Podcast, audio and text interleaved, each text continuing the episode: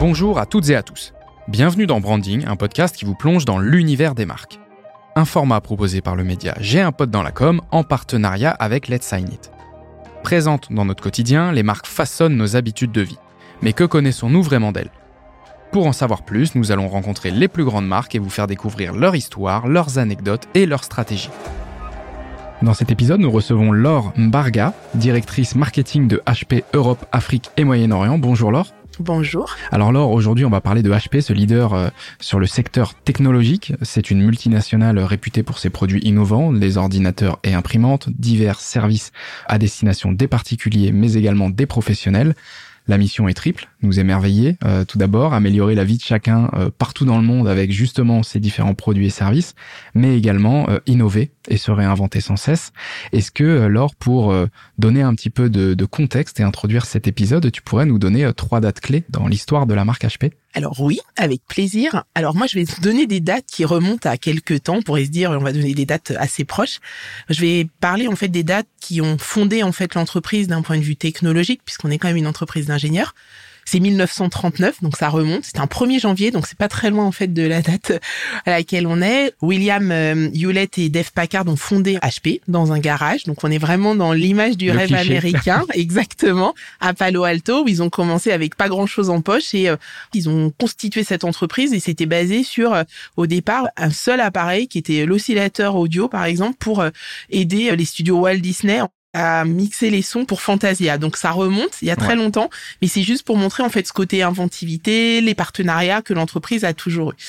Après il y a 1972, donc ça c'est encore euh, voilà où l'entreprise en fait a développé et a poussé sa technologie au-delà de ça, où on a créé euh, les calculateurs de poche. Je pense qu'on a mhm. tous étudié euh, sur cette, euh, enfin en tout cas moi personnellement, je pense que je suis proche de ces âges-là. On a travaillé sur la calculette et puis au même moment ils ont développé bah, les plus gros calculateurs, mais qui sont liés aussi à, aux ordinateurs, à la création des premiers ordinateurs.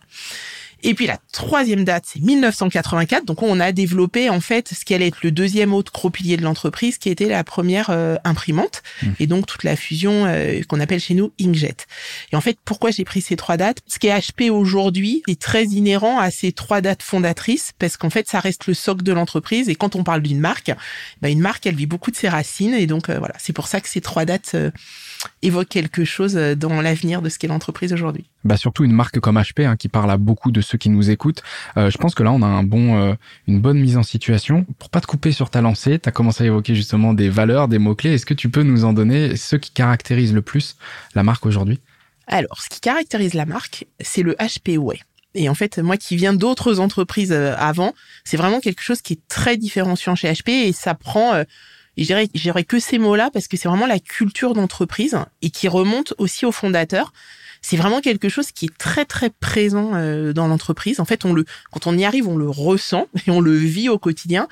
Et euh, ça vient du fait que bah, au départ, les deux fondateurs, ils ont la culture de ce qu'on appelle la culture de l'open door et du walking around. Donc HP, euh, c'est une c'est une entreprise où on est tous en open space.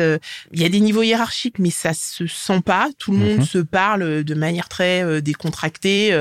On peut taper à la non-porte de tout le monde puisqu'il y en a pas. Euh, et en fait, c'est très présent parce qu'en fait, l'objectif, c'est de se dire qu'on démultiplie la créativité, les idées et l'émulation en laissant les gens euh, plutôt libres, euh, avec une, un maximum d'échanges. Donc, CHP, on peut vraiment parler librement, faire valoir ses idées, mhm. ses commentaires, voilà. Et ça, c'est vraiment très lié au HP ouais. Et du coup, ça c'est aussi transposé par voilà, il y a une très forte intégrité dans l'entreprise. On valorise énormément la diversité et l'inclusion. Et, euh, et c'est vrai que euh, dans l'entreprise, en fait, ça, ça paraît très basique maintenant qu'on est à l'ère du télétravail.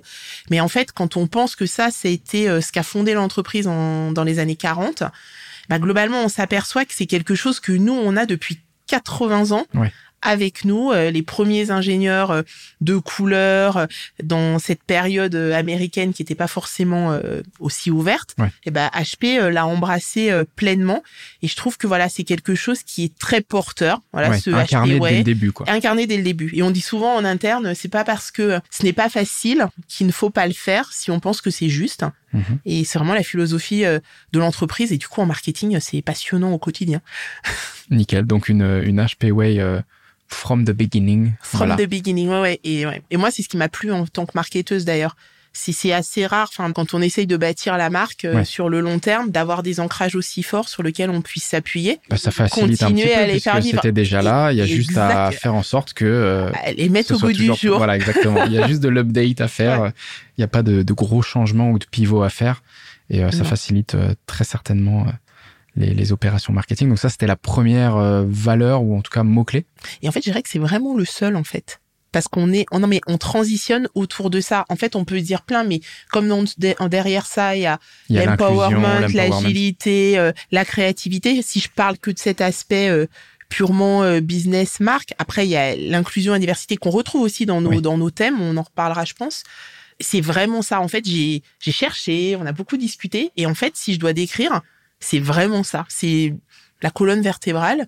Eh ben, on a évoqué plein de mots-clés. euh, Voilà. On les a regroupés sous HP Way. HP, ouais. Voilà, on les a renommés pour euh, pour cet épisode. Et, et du coup, je pense que ça impactera euh, la réponse à ma prochaine question. C'est c'est comment Alors cette fois-ci, euh, on faudra pas juste me dire HP Way parce que ça suffira pas. Euh, comment est-ce qu'on fait euh, quand on est HP aujourd'hui pour se distinguer sur le marché?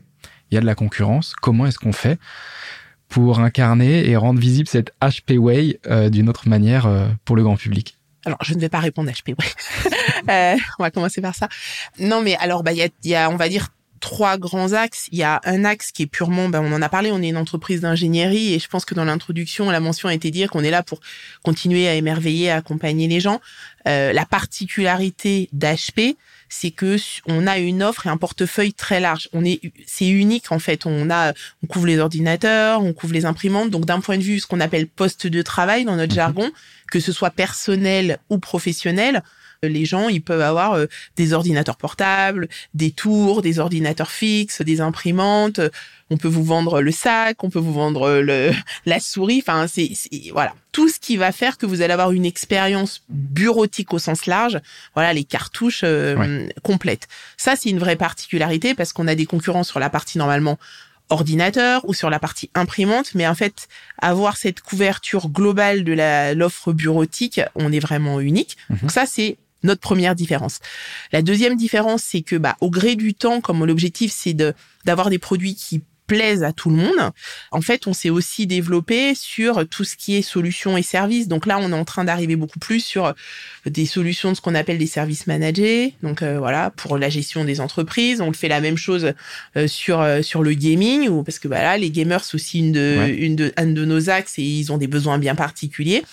Donc ça, je dirais que c'est ça. Et puis on va jusqu'à l'industrie. Donc en fait, notre différence d'un point de vue portefeuille, on fait de la capacité 3D, à du grand format euh, on accompagne les gens sur l'ensemble de ce qu'on appelle nos cibles. En Mhm. fait, on fait du B2B, du B2C, euh, de l'industrie, du public, et euh, sur euh, que ce soit du euh, tangible avec des produits et puis aussi des services de, de Ouais. je dirais de, de l'intangible. La deuxième chose, je dirais, où on se différencie, c'est sur la partie engagement de l'entreprise. C'est continuer à faire vivre le HPW, mais en ancrage avec euh, la réalité d'aujourd'hui. Et puis après, la troisième particularité, et là qui est vraiment marketing, c'est que bah, quand on construit une marque, on sait qu'il faut parler aux gens avec un positionnement, un ton qui va nous être propre. Mhm. Et HP, on est une marque, on va dire, euh, dans les archétypes, on est une marque amie. Mhm. Et ça, je pense que c'est ce qui nous distingue de nos concurrents. On est sur un territoire particulier où, voilà, on veut avoir une façon de s'exprimer qui soit authentique, qui simplifie le complexe. Et Mhm. ça, c'est vraiment, euh, je pense, qui nous différencie le plus et qui amène en fait aussi une, une forte confiance de la part de nos, de nos clients et partenaires. Oui, et puis cette confiance, on vous l'accorde aussi. Bah, euh, tu l'as dit hein, quand tu as cité euh, euh, 1939. euh, Il y a un historique. C'est pas une marque qui s'est créée euh, suite à une innovation particulière avec les années Mm. 2000 ou quoi. C'est une marque qui est ancrée dans le paysage des, de, de l'ingénierie et de l'informatique depuis euh, depuis plusieurs années. Et c'est aussi cette capacité bah, à aller sur des produits pour les business, pour les entreprises, mais également pour les particuliers, là où vous êtes très certainement le plus connu, en tout cas le plus visible du grand public, avec euh, les ordinateurs et les imprimantes.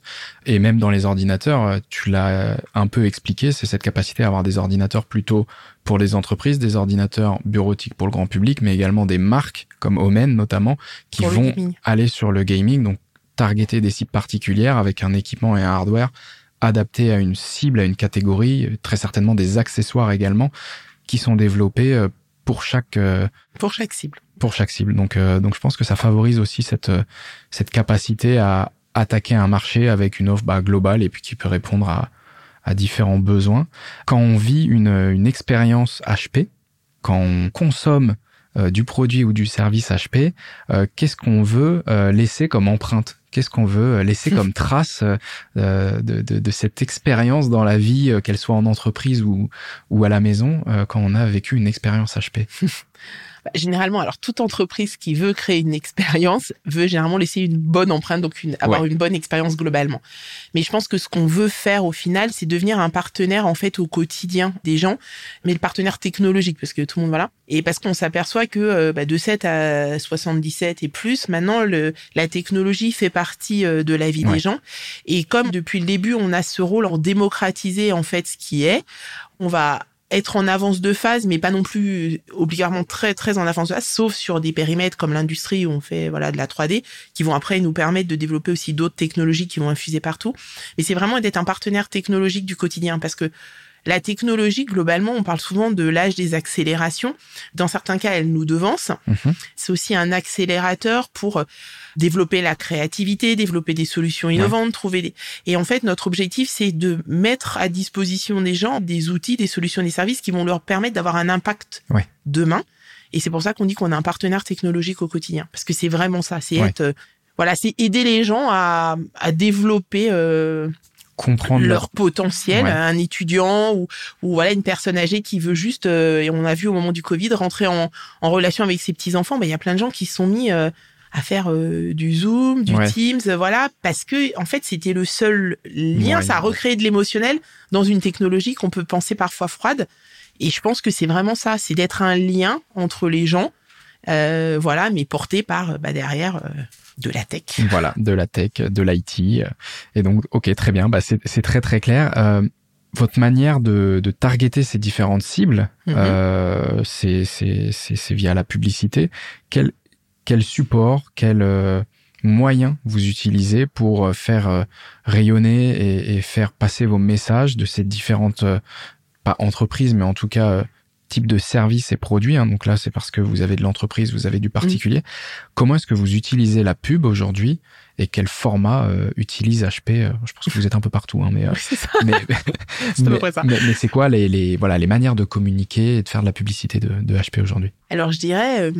on utilise tout ce qui est à notre disposition pour se faire parce qu'en fait voilà on a un rapport à la publicité qui est je dirais bienveillant, parce que mhm. globalement, bah, la publicité, c'est ce qui permet de faire qu'une marque comme la nôtre, euh, elle continue à vivre euh, dans le cœur des, euh, des Français. Après, en fonction de nos cibles, on va s'adapter. C'est-à-dire que si je vous parle du spectre global, on utilise de la télévision, de la radio, de la presse, du digital, enfin des podcasts. Enfin, on utilise tout ce qui est voilà.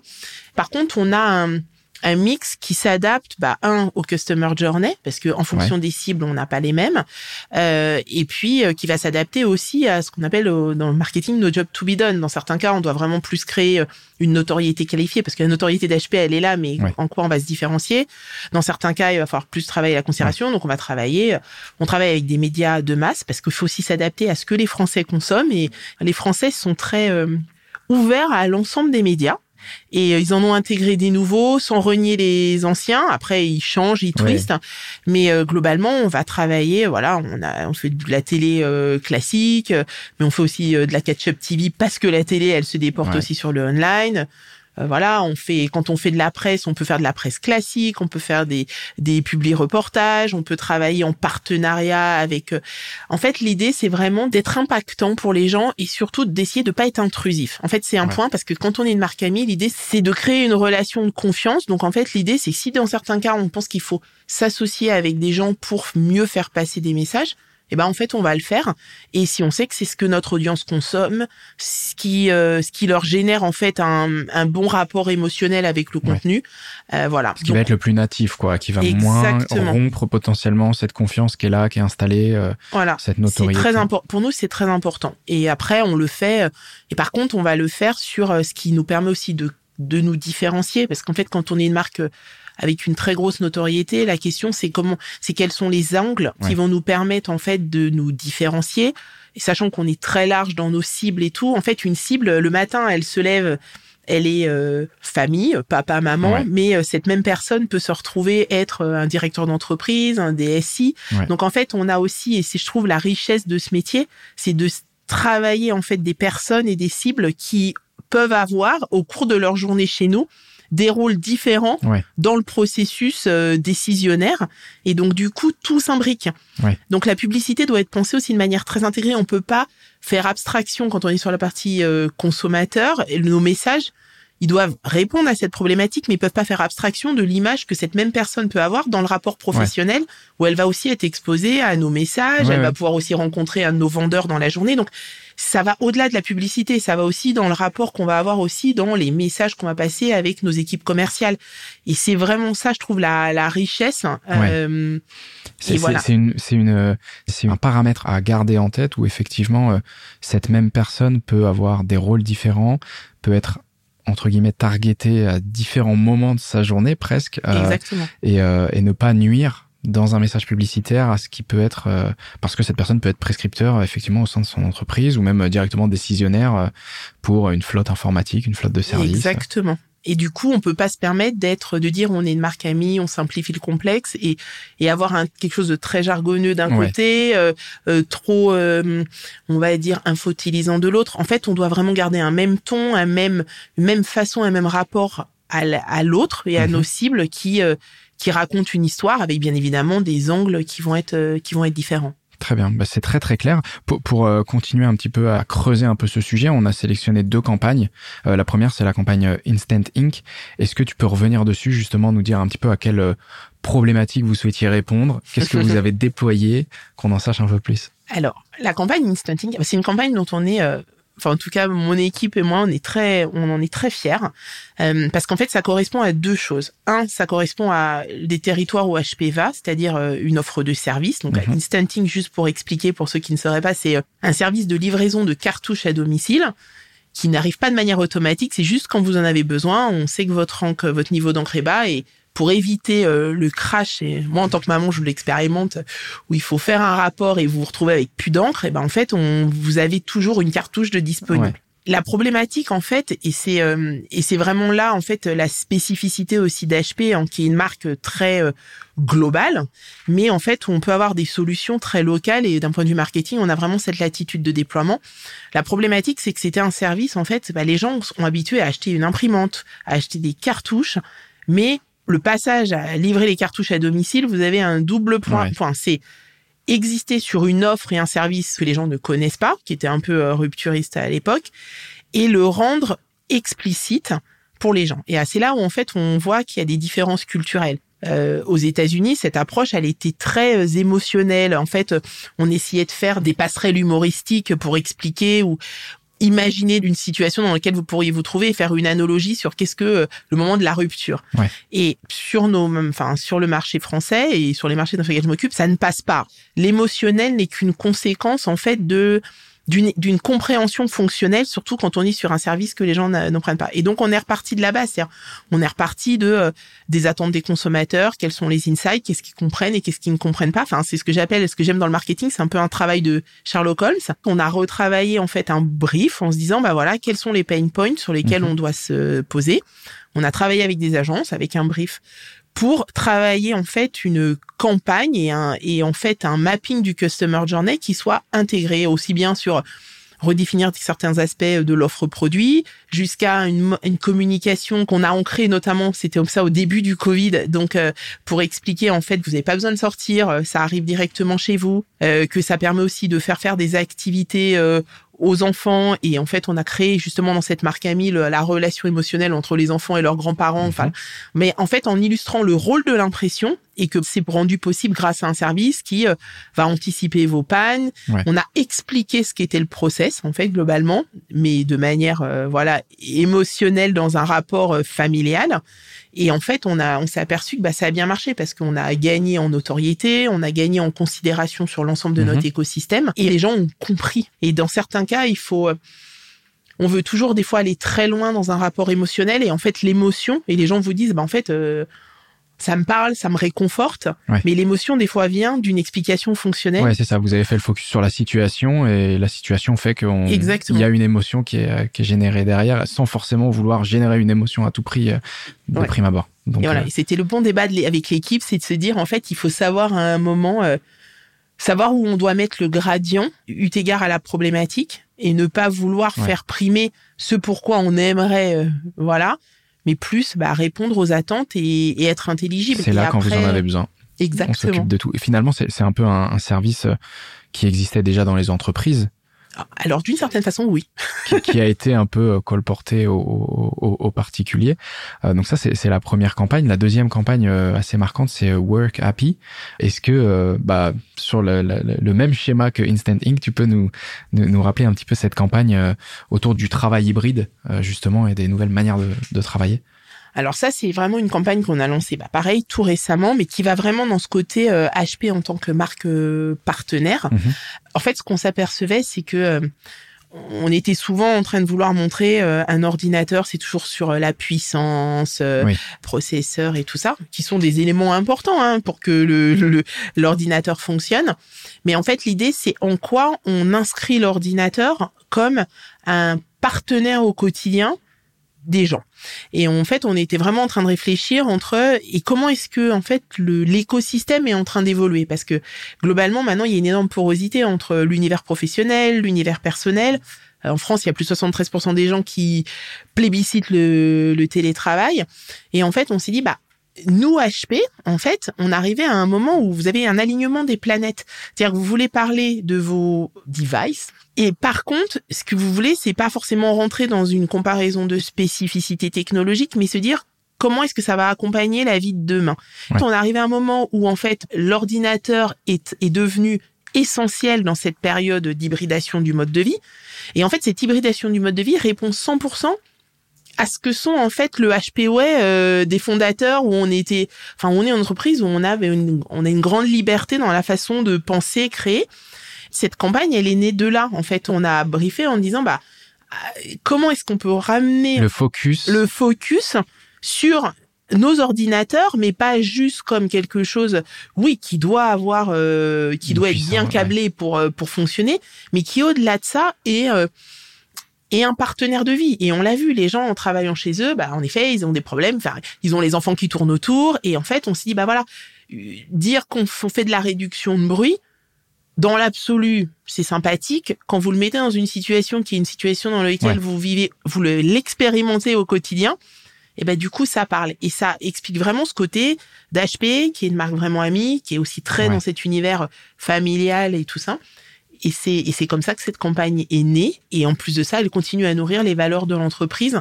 Et en fait, on est 100% en résonance avec qui on est. On n'a même pas à se forcer. Ouais, ouais, en fait. C'est, incarné. Et finalement, c'est, c'est de mettre en changeant le focus euh, d'endroit. Déjà, ça veut dire que si on ne fait pas de focus sur des specs techniques, c'est que ça n'est pas un problème. Si on fait un focus, c'est que potentiellement, c'est attention, il faut regarder ici. On enlève le focus, c'est pas ça qu'il faut regarder. L'ordinateur, évidemment, il va fonctionner. Euh, c'est plutôt euh, voilà son impact dans votre quotidien, si je comprends bien. Exactement. Et c'est en ça que euh, l'ordinateur va répondre à votre besoin du quotidien. Alors évidemment, si on creuse, il y a des besoins techniques, mais c'est pas le sujet. Aujourd'hui, le sujet, c'est de vous accompagner au quotidien et, et de mettre le focus sur euh, comment on est un compagnon de vie euh, technologique sans forcément avoir besoin de vous lister et de vous prouver que euh, c'est euh, le meilleur processeur dedans avec la dernière carte graphique. Tout ça, c'est un non-sujet, c'est déjà acquis, entre guillemets. Et c'est aussi de se positionner. Et je pense qu'il y avait vraiment de côté, on dit qu'on est une entreprise qui se positionne et qui a des points de vue. C'était aussi dire, bah, nous, on embrasse vraiment le télétravail. C'est-à-dire que on a toujours, on a toujours tendance à être des fois un pied dehors, un pied dedans. Nous, on pense que pour bien travailler, chacun doit trouver en égard doit trouver son équilibre. L'équilibre de chacun, il peut être très différent. Il y a des gens qui vont devoir être 100% chez eux, d'autres qui vont être 100% euh, euh, à la maison. Après, on doit vivre dans le contexte euh, légal qui est le nôtre, mais mais c'est vraiment un positionnement d'entreprise et voilà, et quand on a travaillé le manifesto de cette campagne, en fait, on a vraiment euh, listé toutes les situations qui sont, euh, et puis qui étaient aussi assez européennes, euh, voilà, pouvoir aller travailler en terrasse, pouvoir recréer du lien, par exemple, et passer du temps avec sa famille, que ce soit des enfants, mais aussi des personnes plus âgées. Mhm. Et je trouve que ça, c'est C'était une approche sur laquelle on est, comme sur la partie instanting, en fait, je suis très fière parce qu'en fait, on a poussé au maximum pour se dire comment est-ce qu'on est en lien avec nos valeurs et on met nos produits et nos services au cœur du bénéfice qu'on va apporter aux autres. Et du coup, euh, voilà, ça fait du bien. Et, et comment, comment est-ce que vous avez fait du coup? Vous travaillez euh, avec des agences. Comment est-ce que vous avez fait pour euh, bah, déployer ces campagnes, les imaginer? Alors celles-ci ou les autres, comment est-ce que est-ce que c'est de la co-construction? Est-ce que c'est quelque chose qui part de chez HP Est-ce que vous briefez simplement l'agence et puis c'est elle qui doit derrière vous faire une recours? C'est quoi votre relation avec avec votre ou vos agences? Alors je pense qu'on a on est assez cohérent. en fait, ce qu'on s'applique à nous, on essaye de l'appliquer avec les personnes avec lesquelles on travaille. Donc, on a une approche, je dirais, structurée, c'est-à-dire qu'on brief.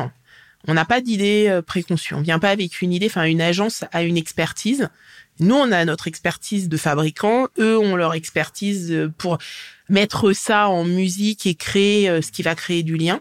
Donc on, on, a tendance à faire des briefs euh, très structurés et complets pour que l'agence fasse son travail, fasse de son travail, c'est-à-dire qu'ils comprennent nos problématiques, le contexte dans lequel on opère, quels sont nos jobs to be done marketing et, mhm. et, le rôle qu'on voudrait que la communication joue. Voilà, quel est le ton, voilà, enfin tout ce qui est l'identité de la marque à respecter pour que quand ils reviennent, on leur dit pas c'est complètement off-brand. Et après, en fait, on donne ça et on les laisse euh, créer, euh, libérer leur créativité. Euh, voilà, parce que généralement, on est moi, ce que j'apprécie à chaque fois, c'est d'être surpris, parce qu'en fait, c'est des gens qui baignent pas avec nous, donc en fait, ils apportent toujours des éclairages nouveaux, ils se posent une problématique nouvelle par rapport à comment travailler. Et puis après, bah, en revenant, euh, bah, on a des échanges, euh, on fait des itérations et après on rentre dans une co-construction, mais sans altérer euh, le processus créatif, parce que nous, c'est pas notre objectif premier. Et c'est aussi comme ça qu'on arrive, bah voilà, une campagne comme Instant Ink, bah en fait, elle est redevenue beaucoup plus fonctionnelle parce qu'en fait, globalement, c'est la seule façon d'arriver et de doser et de s'apercevoir que bah, l'émotion venait en fait du ce qu'on appelle du problem solving. Alors que work happy bah en fait on est on est plus rentré dans euh, dans l'héritage de la marque et comment est-ce qu'on allait l'illustrer de manière contemporaine. Mais ça ça passe en donnant assez de de clés à l'agence pour qu'elle comprenne tout en n'en donnant pas trop pour que ça la contrainte pour voilà. sa créativité. Et puis après euh, je dirais après on est voilà c'est ce qu'on dit. Unlock the magic qui paraît Bon, bah, c'est très très clair. Vous, vous laissez, et c'est ce qu'on ce qu'on discutait tout à l'heure aussi un petit peu en off, hein, c'est euh, chacun ses métiers. Euh, vous, c'est la technologie, euh, accompagner vos utilisateurs à, à, rendre accessible cette technologie. Bah, les agences, leur rôle, c'est d'imaginer de, les concepts, les idées, les mettre en œuvre, les déployer avec vous, avec ce travail itératif. Dernière question de, de cet épisode, Laure. quels sont les, les engagements de la marque sur les années à venir? Alors, un, bon bah ça va être continuer à innover, mais bon ça, ça, ça fait partie de l'entreprise. Non, mais ça va continuer à innover de manière euh, alors on dit toujours responsable, donc je sais que tout le monde s'attend à ce qu'on dise ça, donc je, je, le dis. Et puis voilà, mais euh, non, il y a un aspect, c'est mais c'est pas un engagement, c'est une obligation, c'est-à-dire que les gens associent souvent la technologie aussi à une empreinte environnementale, mhm. euh, pas forcément la plus positive, hein, puisque on sait qu'on est la technologie dans son ensemble est responsable de 4 à 6% des émissions de CO2. Par contre, nous, on s'est engagé à ce qu'on ait un bilan, euh, on soit carbone neutral à 2040. Donc en fait, on travaille beaucoup sur euh, comment on va développer des produits euh, dans une approche d'économie circulaire, donc euh, du démarrage, de l'éco-design, comment on va les rendre, et ça, ça rentre dans notre technique d'innovation, mais à la rendre moins impactante, en tout mhm. cas, rendre les choses plus recyclables. C'est continuer à travailler avec des partenaires, c'est développer notre écosystème avec nos partenaires de distribution, mais d'autres partenaires qui nous aident justement à mettre en place toutes ces actions de recyclage, et généralement avec un ancrage local. Et puis, continuer à sensibiliser. Donc, par exemple, on a lancé l'incroyable collecte dans les écoles où euh, en fait on pouvait ramener des cartouches. Et moi tous les matins je voyais le directeur d'école qui me disait vous ramenez vos cartouches. C'était drôle parce qu'en fait je le voyais de l'extérieur. Euh, voilà donc il y a ça. Mais la partie la plus je dirais euh, engageante pour nous, ça va être le, la partie sociétale. Et en fait, ça va reboucler avec ce qu'on a dit au début et ce qu'on a parlé dans le développement de nos campagnes et tout ça. C'est qu'en fait, la technologie, elle doit être plus responsable d'un point de vue environnemental, ça c'est sûr, mais c'est obligatoire. Mais il y a aussi comment est-ce qu'on évite la fracture numérique, parce que globalement, euh, la technologie avance très vite et on n'est pas tous, euh, on est tous euh, dépassés et on n'a pas tous accès non plus à la technologie de la même façon. Et nous, notre objectif, c'est de se dire comment est-ce qu'on peut aider les gens tout au long du cycle de la vie à ce qu'il reste euh, connecté, on va dire, je sais pas si c'est le bon terme, à la technologie. Donc, euh, on a plein de programmes et qui rentrent en fait justement dans ce côté euh, du HP Way, de ce qu'est la marque en tant que partenaire au quotidien des gens. C'est pas juste vendre des produits, des imprimantes.